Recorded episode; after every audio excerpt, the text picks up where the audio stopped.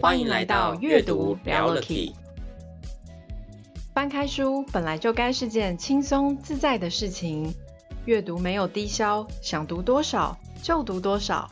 把书合上后，记得住的便是对你最重要的 Key。在这里，透过真实的素人故事，我们与你分享阅读带来的启发与改变，一起拉近书本与生活的距离。Hello，欢迎来到阅读聊了 Key，我是小翔，我是 Sylvia。今天呢，我们要来跟大家聊的这本书呢，哇，我觉得是少数我真的读到后面，读越多次越觉得它的书名其实真的翻译的很好，真的是少数你有读的书。我发现你一开录下去之后，幽默感就变高了。你刚刚还没开录前没有这么好笑，很奇怪。那呢，这本书的书名就叫做呢。成功竟然有公式，副标是大数据科学揭露成功的秘诀啊。Sylvia，以前我们从小到大，大家对于成功或者怎么样获得成功，你你有没有一个既定的印象？就是以前就会觉得说，只要你够努力，然后自己也不太笨的话，然后你就是总有一天会成功。但这件事情，其实我觉得，你为什么够努力，不太笨？啊，听众朋友，我们这边讲的不太笨，讲的是一个人先天的能力。为什么能力就能力，你硬要讲不太笨？比较谦虚的说，这哪是谦虚？我觉得你有在藐视笨的人的感觉，好不好？所以你想摒除这种不太笨的人，摒除那些笨的人的。没有，就是你自己就是天生的能力、天赋、资质，嗯、然后再加上努力的话，好像就会成功。我们一般就会觉得你就是总有一天会成功嘛。可是其实，其实最近大家会应该会觉得这件事情越来越鸡汤。其实应该是说，现在大家慢慢的会开始能够理解，不管是从我们身边。的人，或者慢慢大家普遍都可以认知得到，其实成功并不是像我们想的这么的简单。然后它并不是说我们的能力够又够努力的时候，它就一定会等于成功。对。然后有时候我们就会慢慢的归类成说，我们就去想象说，对，成功的人他就是一种运气，一种。然后以前以前以前有一个很有名的网红某某姐，法差法差某丽姐。他说啊，我这就是硬气啦哈，有时候你就是需要一点硬气把它踹开，然后硬气啦哈。这是什么、啊？法拉利姐你没听过？他上节目有一个很很经典的桥段，就是硬气啦哈，硬要把它踹开，硬是要进去那个硬气啦。啊，所以有时候我们会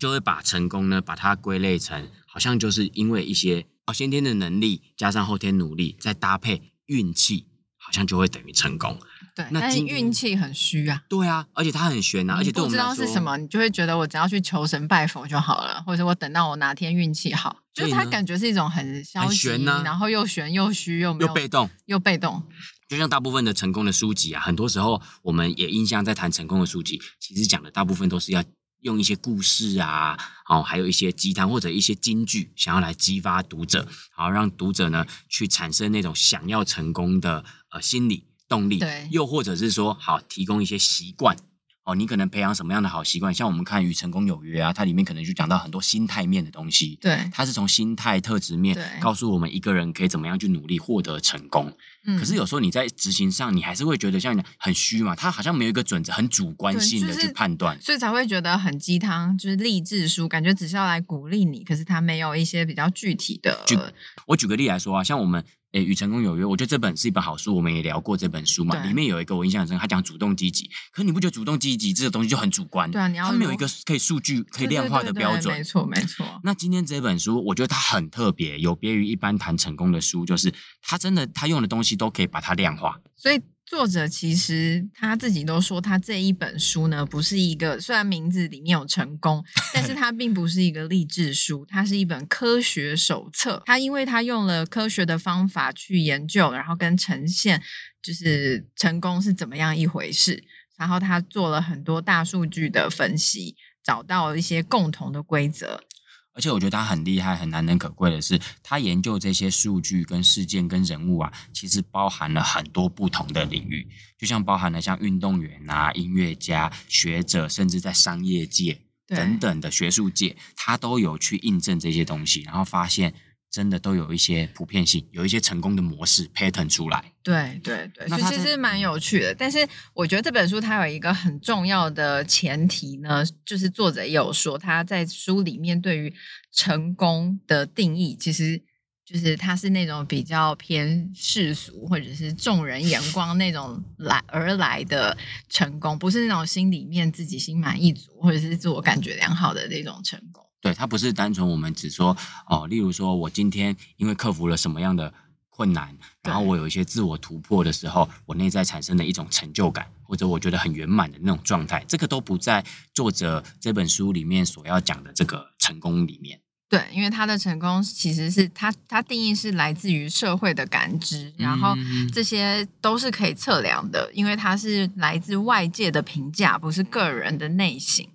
所以它这些东西都是可以去量化，譬如说品牌的能见度啊，艺术家的声望啊，你唱片啊，或者是呃演唱会门票的销量，然后你的收入啊、获利啊，它就是那种实实在在的数字，不是那种心里面的满足，那种呃比较主观上的衡量。所以其实就是讲白了，就是比较世俗。那比较移花的那一种，对对对，就是可以满 某个程度也是满足一个人的虚荣感诶。就是我们以前常常在我们前面有谈的一些书啊，都告诉我们心灵世界的什么，我们不要被外在的评价所影响。今天谈的就是外在的评价，没错，他讲的就是外在的评价。对，所以其实他有一个结论，比较像是这本书里面定义的成功，比较不偏向于是单一一个个体或个人的感受。对，他比较重点的是社会对你的观感，对对，以及你这样的。成功对于社会的影响力，对对对，这这个部分，所以它有一个是跟社会的互动的那个结果，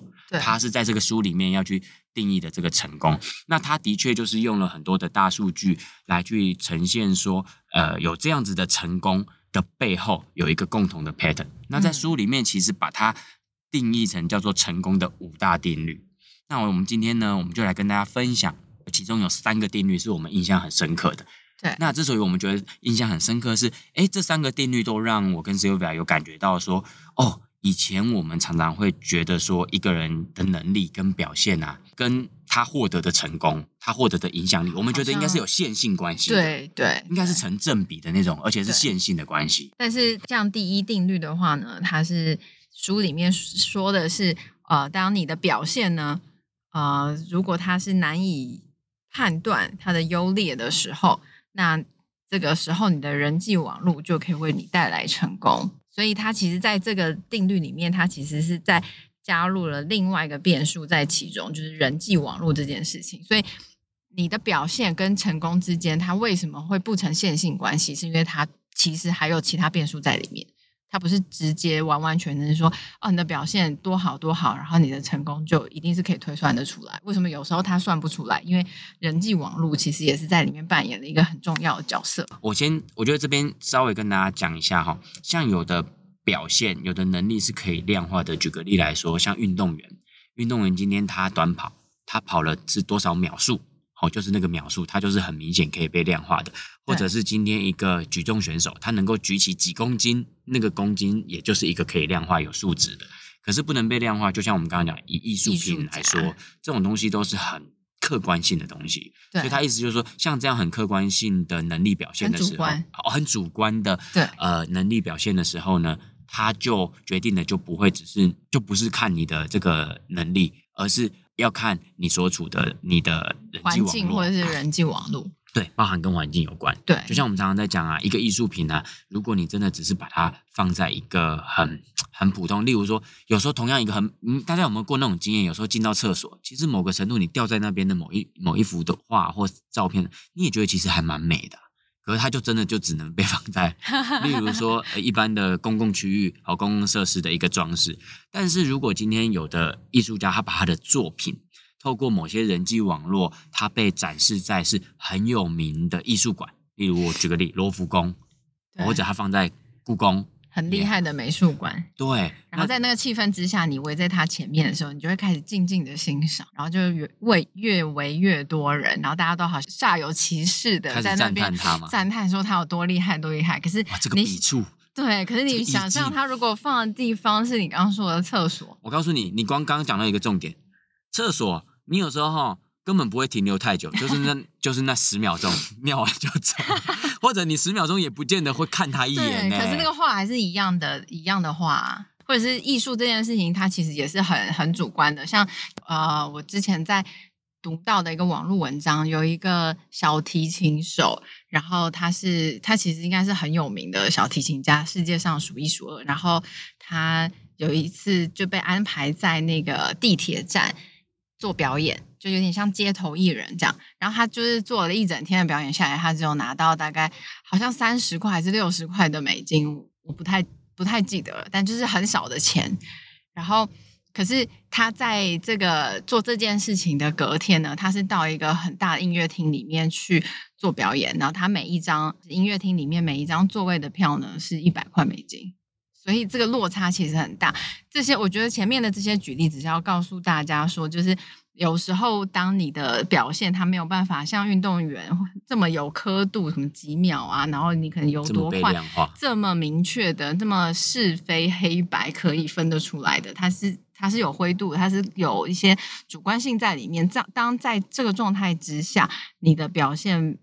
很难被评判的时候，有时候你的作品呈现在哪里，你的人际网络这些，其实就起到能不能成功的一个关键因素哦，对，它里面书里面讲，反而它是你的决定的关键因素，所以这个的确，这个是很难有一个我们说线性关系，或者觉得它就是一个跟你的能力表现有成正比，不是那种对，对不是不是成，它可能还是正比，我觉得还是要一定的能力，只是它不是那么线性。OK，那书中有提到第二个定律哈，他讲到的是哇，非常简单，他就说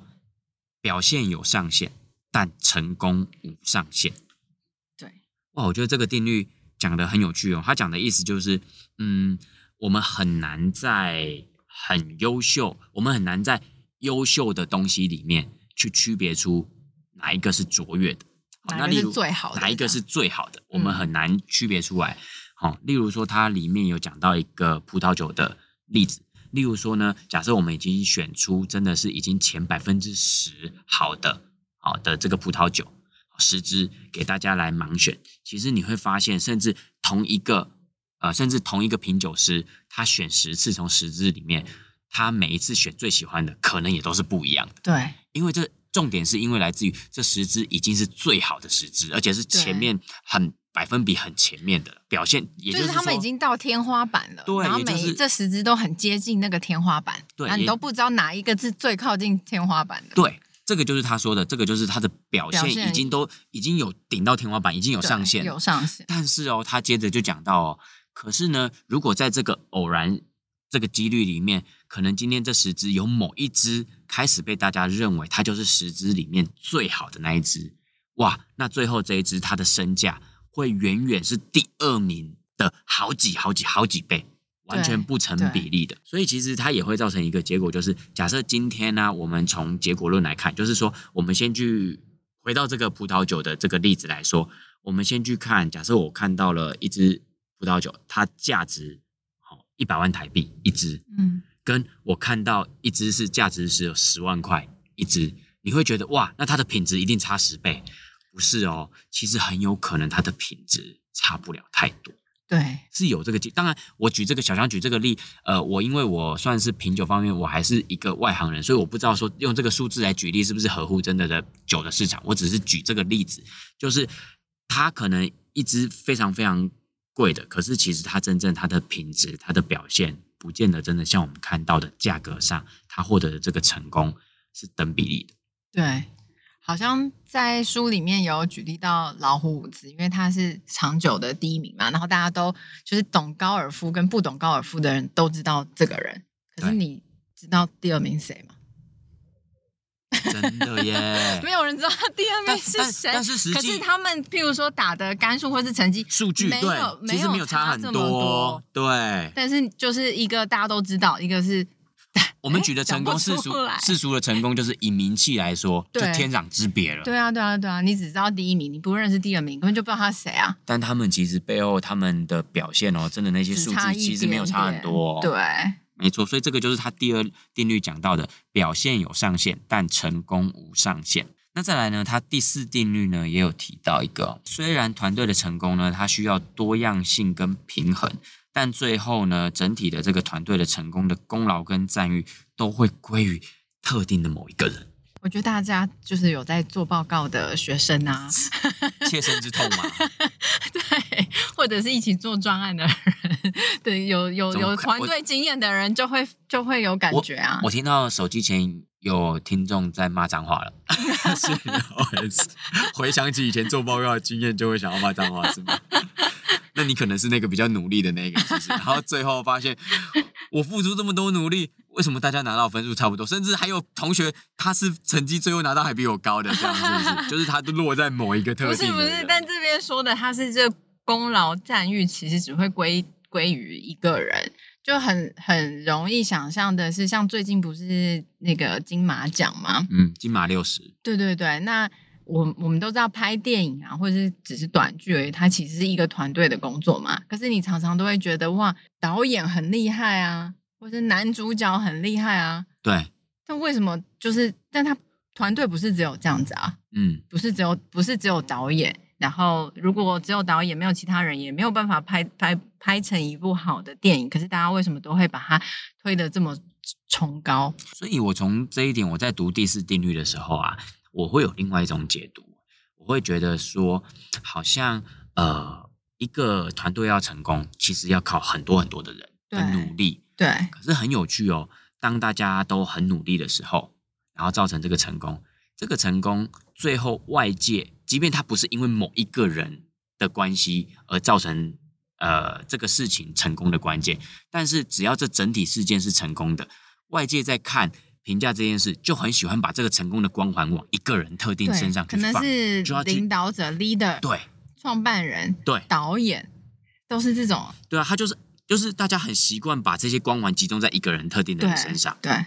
那你这时候不会，我我我就会觉得，那真的旁边有一些人就会觉得，哇，为什么你运气这么好？你是那个最后把大家把光环放在你身上的那个人，会不会有的人就因为这样会觉得，那为什么不是我？就心里就不平衡啊？对啊，有时候可能有的人会有这样的心理啊。哎、欸，所以我觉得这次金马奖的，我还是讲金马奖，我觉得政治不正确，没有没有，我觉得他们办的很好，就是他们有去。嗯慢慢的，应该是说这一两年的风气都是慢慢的，你会去看到团队里面的小人物啊，对，所以他们可能上台会特别去感谢，譬如说什么剪接啊，或者是摄影师啊，对，然后慢慢慢慢也会把呃镁光灯，或者是说把奖项，然后把光荣慢慢的就是分给这些比较，我不觉得他们是小人物啦，可是就是比起那个拿来。就是每一次都会拿着光环的那个人来讲，他们算是好像是小人物，然后比较是幕后的，通常幕后居多，对对，可是他们也很重要的这些角色，就是在现在的奖项，然后这次的金马奖，我觉得大家都会 focus 在那个地方。像这次有一个得奖的人，我现在想不起来他叫什么名字诶，他就把他就把除了导演跟监制以外的每个人都点名点了一遍。然后都说他们的贡献是什么，然后很感谢他，然后他们做了什么，然后最后他还假装忘记，又回来讲说哦，最后我还要感谢两个，就是常会在荧幕前面就是抽烟发呆聊天的导演跟监制。他把其实以前光环集中的人，他反而最后讲。对对对对对对，故意去。对，那我觉得这个例子听起来有点岔题，可是。可是要讲的是，就是整个成整体的成功是需要整个团队的每一个人去支撑。可是很容易，这个功劳赞誉只会归功于就是特定一个人。所以这就是我跟 Sylvia 在读这本书的时候发现说，哎，这三个定律啊，它好像都会让我们感受到一种，就是说，其实你的能能力，跟你最后获得的那个成功。光环啊，赞誉啊，身价啊等等的，其实它是非常不成比例的一件事情。没错，所以我觉得这也是，这也是就是为什么我们可能平常，因为我们这些小人，我们常会对其他人的成功会有些不平衡心态，觉得有人靠关系啊，然后觉得觉得觉得这个人可能有一些光环效应啊，他其实是团队中的代表，但他其实夺了整个夺走了整个团队的光环呐、啊。哎，那我觉得这本书哈。他因为他写出这些、啊，对，真的是给那些我们平常觉得想不透，甚至你会心里很不舒服的点，的。对，他给他理由了耶，解放了这些，对对对对。他他他用数据告诉你，其实结果论来说也真的就是这样，就说你有这种心态是正常的，也是这样啊，也说要么你以后你知道了，那你以后就往这个方向去，对，那你很有机会就会落，就有办法追求到你想要的这种对对对，所以其实我觉得读这本书可以知道说，就是经由作者 用这些。呃，研究还有中性的数据去了解成功背后可能的规律，或者是成功这件事情它的游戏规则是什么？那我们就可以，它其实可以协助我们去清晰的觉察我们目前目前自己的状态，然后跟我们是不是对哪个地方有所缺乏，看需不需要改变我们努力的方向，又或者是我们是不是要选择去调整这个努力的方向？所以，他也可以透过这本书，他列出来的这些呃。他所谓的定成功的定律，其实也是让我们有一个自我检视。对，当当我们如果想要追求的是书中讲到的这些，例如说对社会的影响力，然后在社会上的声望啊等等等，我们想要追求是这种成功的时候，我们真的可以依据书中讲到的这些规则、这些细项来去自我检视。那我到底哪些地方我们努力对了？对对，没错，就是。这本书呢，它可以让我们理解，就是那些看不见或者是视而不见的力量，然后他们是如何塑造我们的成败。哇，那我真的觉得哈、哦，这本书的出版啊，我突然觉得它对这个世界有有几个影响。它好也是好，它好在说让我们有机可循，知道我们要怎么样去追求这样的成功。对，他某个程度不好，就是以后失败的人好像没什么理由哎。他不能归功说，我只是运气不好，我只是还不能怎么样，好残忍哦，你不觉得吗？他里面把每一个，因为他他就告诉你，赤裸裸的告诉你，你这些都做到，你就会成功哦。那你不成功，你一定是没有做到什么，你不够，哦、其实某个程度也在告诉你不够努力某些事情呢。不是，以前我们还可以不努力，没有，你不觉得这是一个很消极看待的一种想法？正正面积极的看待，不是说你要知道说哦，有些 checklist，对啊，对啊，对啊，对啊，我还没有做到，对啊，所以我可以除了我平常做的这些事情之外，我还可以多做什么？哪一些事情？因为你才会用不一样的方式去 try 嘛，你不能一直一直撞墙，然后就觉得你要撞的头破血流，这个墙才会破。这本书它其实是告诉你说，你可以往后退两步，看看是不是转个身就走出去了，不用一直撞这道墙。是啊，可是你看，就是因为它 checklist 的，它表单清单列出这些东西，你做完就可以成功了哦。但是某个程度，它就代表的是你没有理由不成功哦。你不觉得就这个意思吗？有一点这种感觉，我可以这样去看待它。天哪，我觉得这本书很有趣啦。其实讲到这个是，我觉得这本书成功竟然有公式，阅读你会觉得它真的越蛮有趣的地方。我们我们其实准备这个书，就是也讨论很多次嘛。可是每一次都不一样每次讨论感觉不一样，然后每一次重读感觉也不太一样。嗯、所以我觉得。呃，我觉得大家还是可以很很推荐大家可以去看这本书，然后有你自己的心得跟 take。而且我再跟大家讲一个我们读这本书的感觉，因为要结尾了嘛，我们可以聊聊读这本书的心得。嗯、因为这个书中的内容讲完了，剩下的就是我们自己来讲讲我们的想法、我们的看法，不一定要太正确，也不一定要诚实的表达书中的资资讯。我觉得有一个东西是这本书哈，我印象中你第一次看的感觉，你会有一点觉得。这到底在讲什么？有有两种感觉，一个就是啊，不就是这样吗？你讲的根本就是大家一般人都知道的，有一点这种感觉。然后第二种感觉是，你到底在讲什么？就是有会有一点点跨博的感觉。我觉得第一个感觉是因为我们这些都知道的事情，它竟然是用数据来支持。哎，可是在，在在我们还没细看他，他是做了哪些研究凑成这个时候，只会他只看到他的一个结论的时候，我们就觉得啊，不就是这样吗？很理所当然的感觉。对，有一有一点。但是你越去看他这本书哈，我真的建议大家，你可以很快的先看完一遍，然后你再回头，真的要看第二遍、第三遍，就是你回头再看，我觉得你会比较看出他的。我觉得原因是这样，是因为他的他的编辑方式有时候会让人家有点迷路。我一直很不想要表达出这一点，没有，是我一直不想要表达这一点，你还是把它讲出来，你还是捅破了那张纸，你知道吗？可是我真的觉得你要先去看它的序，然后看它的目录，知道这本书它的架构。那当然也要听我们节目，你就会更清楚这本书的架构是什么。然后。有带着这个架构再去读这本书，只要读一遍就好，就不用读那么多遍。但如果是什么都不知道的情况之下去读这本书，你就要多读很多遍，你才能感受到哦，它架构是这样，哦，它数据是说这个意思。因为我真的觉得它的编辑可以再更好一点。哎、欸，我真的觉得我们这一集好有贡献哦。就我觉得我们这一集对于你可能因为你对你对这本书的书名好奇的而去想要看这本书，可是你有一点会觉得啃不下去的人，其实你真的先听完我们这一集，你有一个概览，有一个概念，然后你知道这本书怎么看可能会比较 OK 的时候，你再去看这本书，真的会有你比较，或许你不会那么快放弃这本书。我觉得它不是难啃，它只是比较需要自己把那个架构给找出来，还有就是你才能够厘清作者想要表达的重点。对，它翻译上可能有一点点。要转一下，但是我真的觉得这本书其实其实内容很值得看，而且很值得讨论，很值得跟你身边的朋友哦，超适合的，然后一起聊。所以呢，这本书就推荐给大家喽。我跟 Sylvia 聊看这本书聊起来是聊得蛮过瘾的。那我们希望有机会可以，如果听众朋友们敲完的话，我们可以再聊，再把还有两个成功的定律。还没讲到的，或许 看大家大家的这个回想够，我们再来录一集，把剩下的两个也跟大家分享一下好了。OK，哎，那我们这一集呢，就跟大家分享这本好书《成功竟然有公式：大数据科学揭露成功的秘诀》啊。对了，我们一直没跟大家讲，它的作者，这个大数据科学家的作者，他的名字非常非常的有特色，就叫做巴拉巴西，所以他的简体版。的那个名称就叫做巴拉巴西的成功法则，我记得就是这么的直白这样子。OK，所以我们今天就跟大家分享这本好书喽。那我们阅读聊了 Key 每个礼拜二睡前都会上新的一集，欢迎大家到各大 Podcast 平台呢搜寻阅读聊了 Key。那我们就下周二继续跟大家聊了 Key 喽，拜拜。